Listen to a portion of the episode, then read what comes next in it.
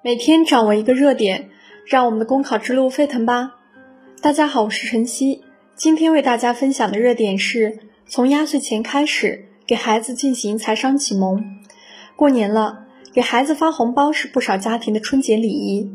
那么，孩子的红包能不能孩子自己保管呢？网友们意见不一。家长不愿意孩子自行保管压岁钱，很大程度上是因为担心孩子会乱花。毕竟他们尚未形成理性消费观念和理财规划意识。这些年，未成年人大额打赏主播、过量进行网游消费等现象屡见不鲜。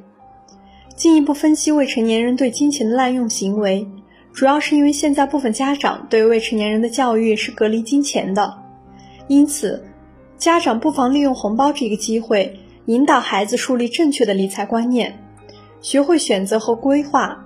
首先，了解孩子对压岁钱的消费需求，进行示范引导，比如引导孩子按需求的优先级购买文具和日用品、缴纳学费等，并教他们货比三家，买到物美价廉的东西。其次，可借机培养孩子的孝心和爱心，如鼓励孩子用压岁钱购买营养品，慰问生病的长辈，捐款给有困难的人。此外，家长可以带着孩子一起去银行，给压岁钱开设独立账户，或平时带孩子翻看家中日常支出的账簿，让孩子参与管理家庭财政。